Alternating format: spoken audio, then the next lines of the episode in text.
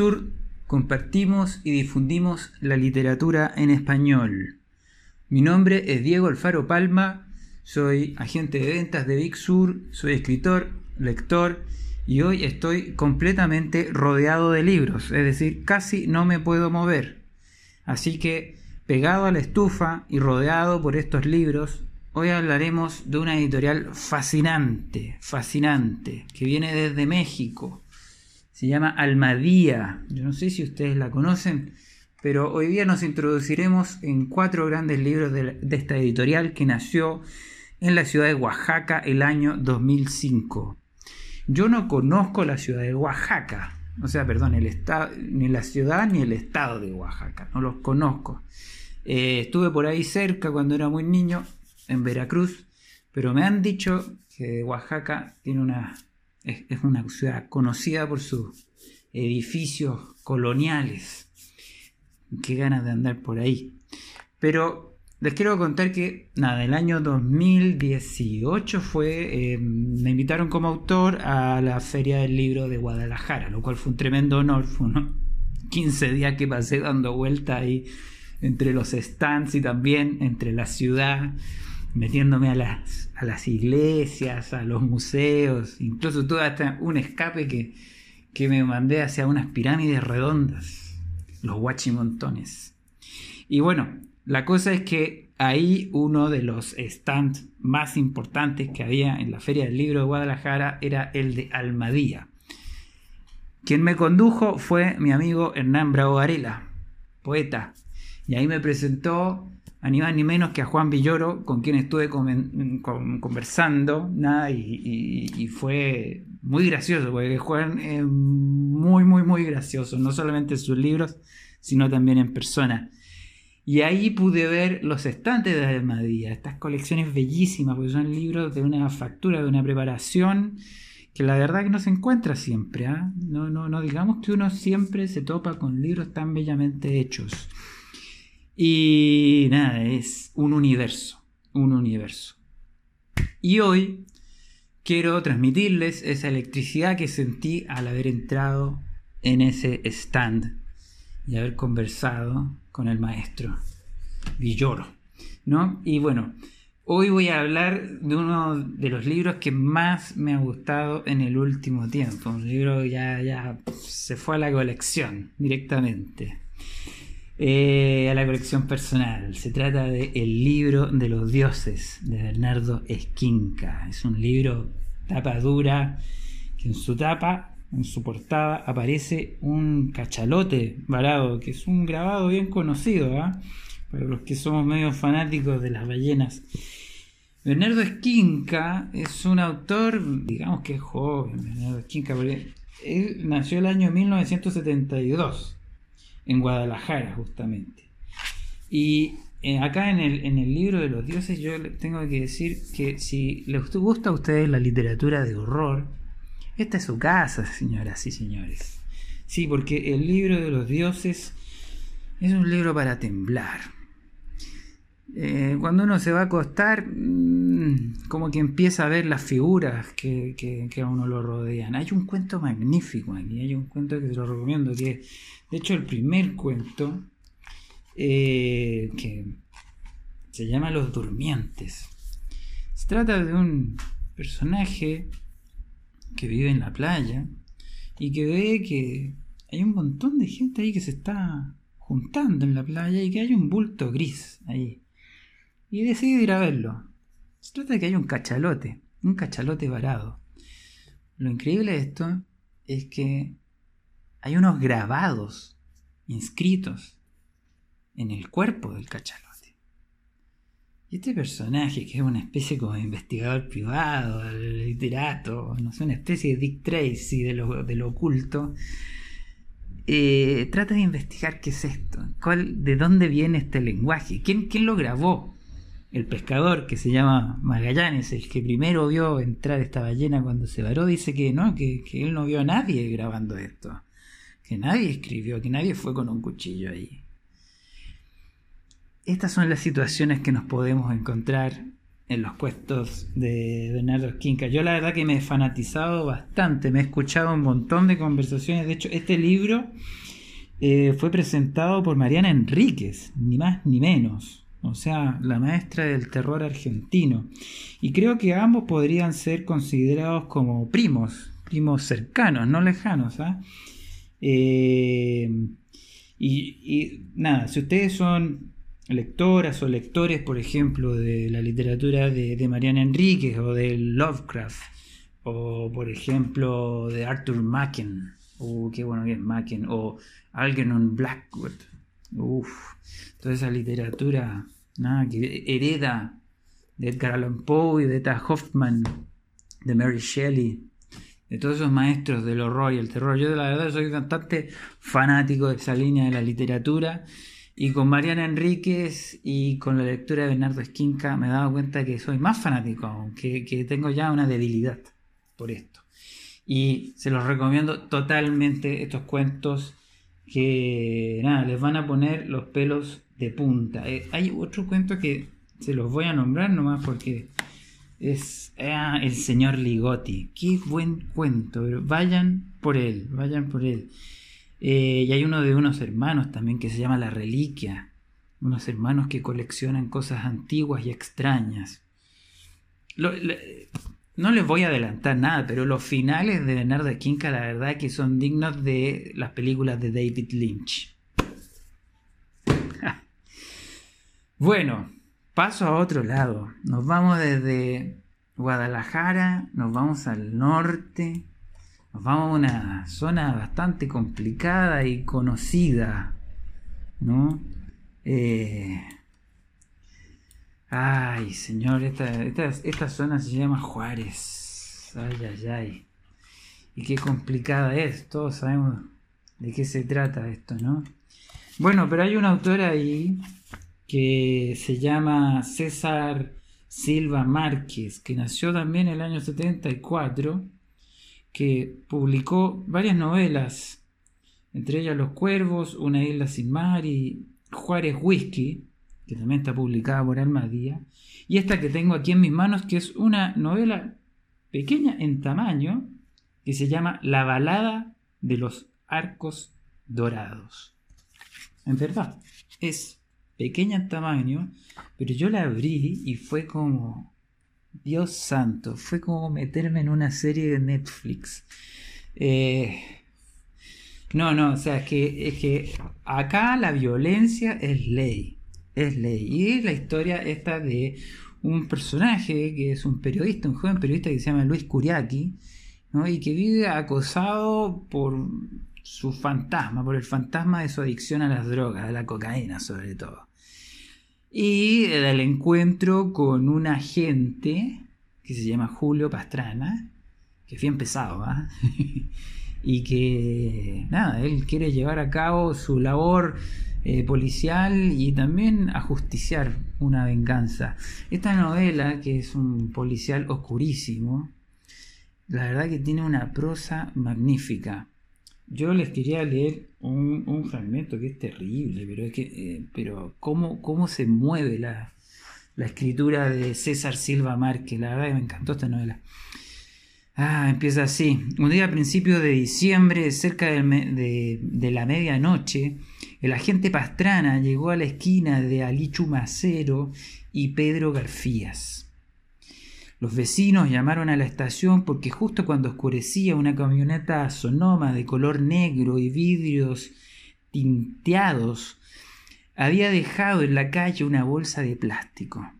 El agente acudió de inmediato. En la escena del crimen se encontraba Luis Curiaki. ¿Y tú quién chingado, quién chingados, quién chingados eres?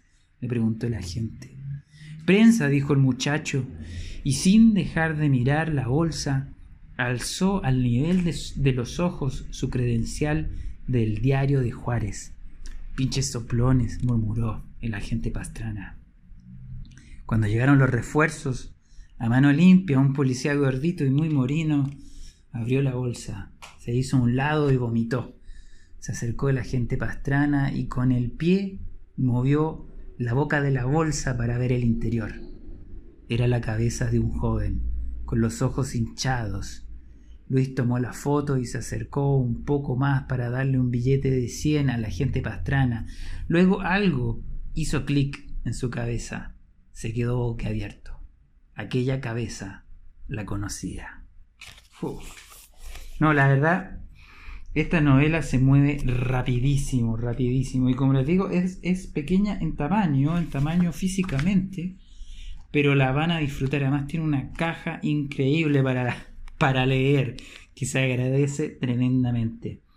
César Silva Márquez, La balada de los arcos dorados, novelón policial.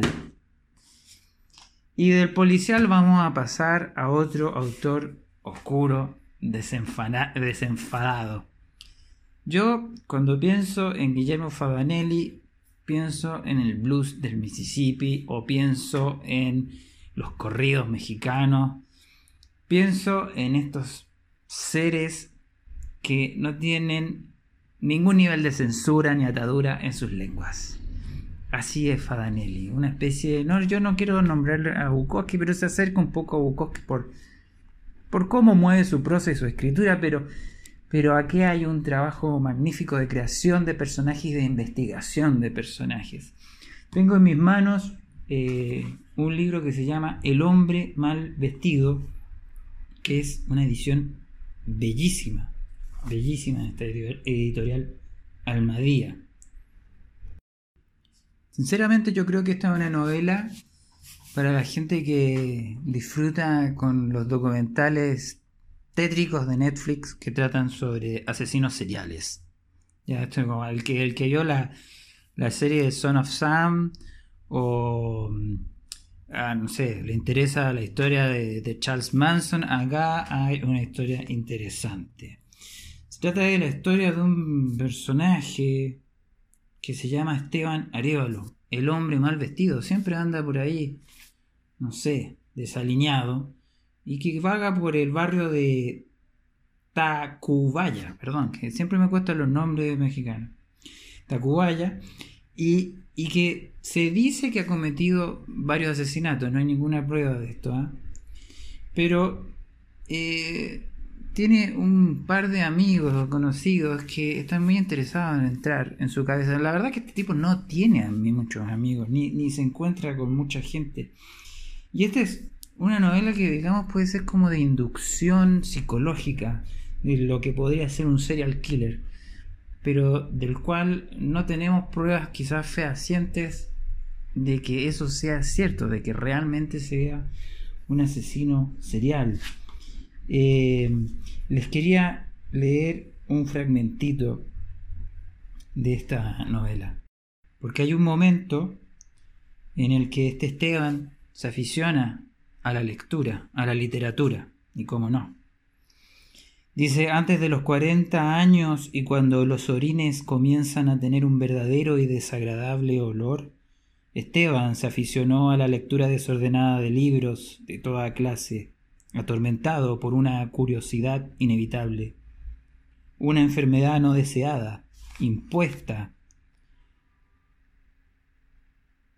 El accidente, pues, y cuando escuchaba a alguien parlotear acerca de si le había ido bien o mal en la vida, no le prestaba demasiada atención ni mucho menos se involucraba en sus problemas. Podía tratarse de un chofer de Ado o del militante de una comunidad gay. ¿Cómo podían tales personas haber llegado hasta esos extremos de ingenuidad, llamar vida a la acumulación dispar, pendeja, desparratada, puta de experiencias ocurridas en un determinado tiempo le parecía una imbecilidad? Y si ese pequeño fragmento de tiempo duraba una eternidad, o un no tiempo le tenía bien sin cuidado. Él ya no tenía amigos, ni yo, Bles Rodríguez, ni Torricelli. Podíamos llamarlo estrictamente sus amigos. Tampoco conocía filósofos o psiquiatras con quienes palotear sobre estos temas. Su soledad parecía incuestionable, la certeza de que el tiempo no une, sino que desata. En esta soledad este personaje se construye y sus conocidos, porque aquí nos dicen que ya no son amigos, tratan de investigar quién es. Fadanelli es un autor bastante conocido en México, ah, en, Europa también, en España también, ha publicado en editoriales bastante importantes. Ganó el premio Grijalvo, el Rómulo Gallegos. O sea, estamos hablando de alguien con currículum. Eh, nosotros en, en, Big Sur también tenemos otras novelas de él, eh, o sea, libros del general Lodo, bueno, eh, El hombre mal vestido que tengo aquí en mis manos, El hombre nacido en Danzig y Meditaciones del subsuelo. Hay una frase que me gusta de Fadanelli y que se las quiero compartir y que dice así, cuando escribo, pienso y existo. Me siento más vivo cuando escribo que cuando no. Es como si transitara en mundos desconocidos. Es un paseo, una necesidad de la vagancia. Es algo inevitable, pero no persigo dejar una huella ni quiero ser recordado.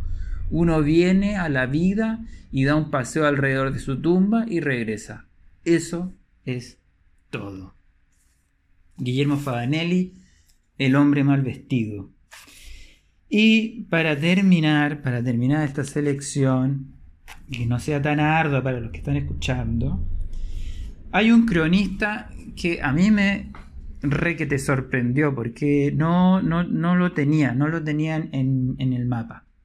Se trata de Fabricio Mejía Madrid. Tiene un libro que tiene un, gran título, Días Contados, y es así. Es una colección de crónicas, pero crónicas increíbles. O sea, tiene una prosa este hombre y un nivel de investigación que de verdad está a la altura de los mejores eh, de Latinoamérica. Eh, en muchas ocasiones lo han comparado ¿ah? con, otros, con otros grandes como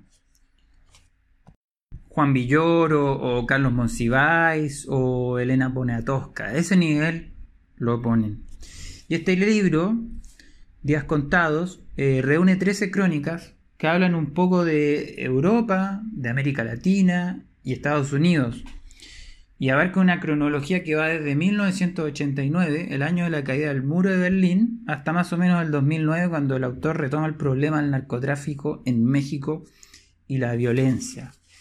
Y hay un texto que a mí me fascinó, que se llama Robinson Crusoe en Oaxaca. Es un texto que él escribió en el año 2006 y que trata la historia de un gringo que se llama Brad Will y que viajó hasta una zona de, Oaxaca y ahí, nada, llegó tentado porque pensaba que se iba a repetir la historia un poco de los zapatistas, ¿no?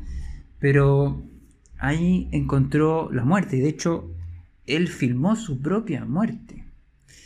Este Brad Will tiene una historia fascinante porque era poeta, eh, estudió en la misma escuela que Allen Ginsberg, no era gay pero se casó con un hombre, eh, era un liberal, un experimental con toda su vida. Y les quiero leer un, fragmento que, me parece una descripción que me recuerda, por ejemplo, a los grandes momentos que puede tener Mariana Enríquez, que ya la nombramos recién, o, también Leila Guerrero. Quizás Brad Will viera en la rebelión de Oaxaca una de esas zonas de autonomía temporales que la teoría anticapitalista post caída del muro esboza como posibles, comillas. Es un tiempo de libertad con el que ninguna autoridad tiene injerencia, cierre comillas. Se leen caos, las hojas volantes del anarquismo ontológico.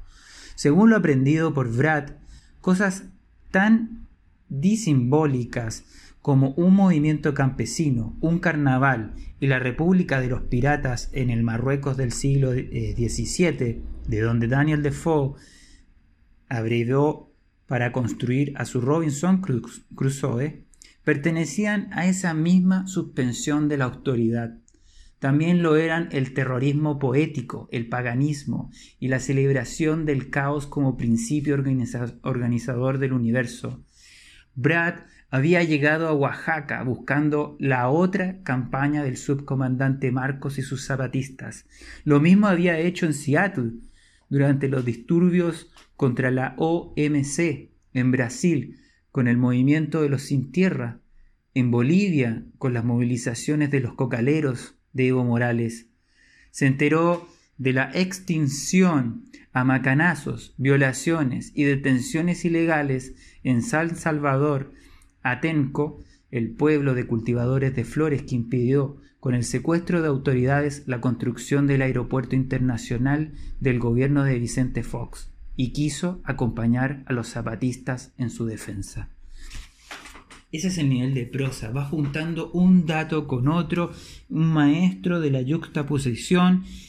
Son crónicas que, por ahí nos van a, nos van a revelar la, visión de un gran viajero, de alguien que sabe captar los detalles en el momento justo y que nos puede también dar la mejor película de lo que está ocurriendo en México en los últimos 30 años.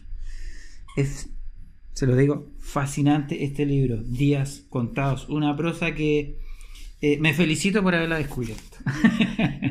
Así es. Así es. Eh, bueno, si quieren más datos de él, bueno, él nació en 1968 y, tiene una, larga colaboración con, revistas como Proceso, Letras Libres, Gato Pardo, y ha participado también en, periódicos como La Reforma y La Jornada. Es decir, está en el número uno, ¿no? En los referentes número uno de, de la cultura latinoamericana. Y bueno, me encantaría ir tirando música entre medio porque por ahí pienso que, quienes lean a Bernardo Esquinca eh, les podría encantar Sioux and the Banshees o les podría también encantar eh, The Cure o toda la onda del New Wave, incluso Peter Murphy. Creo que va por ahí, incluso Deftones también. Eh, para los que lean a César Silva Márquez, yo creo que aquí nada. Molotov. Molotov a la vena, señores. Porque esto sí que es rápido y veloz y cruento. Es un. Incluso Kendrick Lamarck, podríamos poner. Eh, Guillermo Fadanelli, como les dije, el blues de Muddy Waters. Yo creo que va por ahí o las corridas mexicanas, yo creo que también hay, hay, hay algo, hay algo. Y de días contados de Fabricio Mejía Madrid, uff, es que esto es un libro que viaja por todos lados, sí que sería como música del mundo, no sé. A ratos eh, su prosa es como el Giant Steps de John Coltrane. Así que bueno, espero que vayan a las librerías y busquen a estos autores fascinantes. Ya vamos a hablar más de Almadía, ya vamos a hablar más de esta editorial increíble que llegó desde México a las librerías chilenas y que no se pueden perder. Les paso el dato, en la librería Nadar de Noche y en la librería L de Valparaíso, eh, Nadar de Noche de Santiago, van a poder encontrar durante este mes de julio estos libros con descuentos y mucha promoción y videos de los autores y de las autoras de Almadía. No se lo pierdan. Un gran abrazo, queridas y queridos.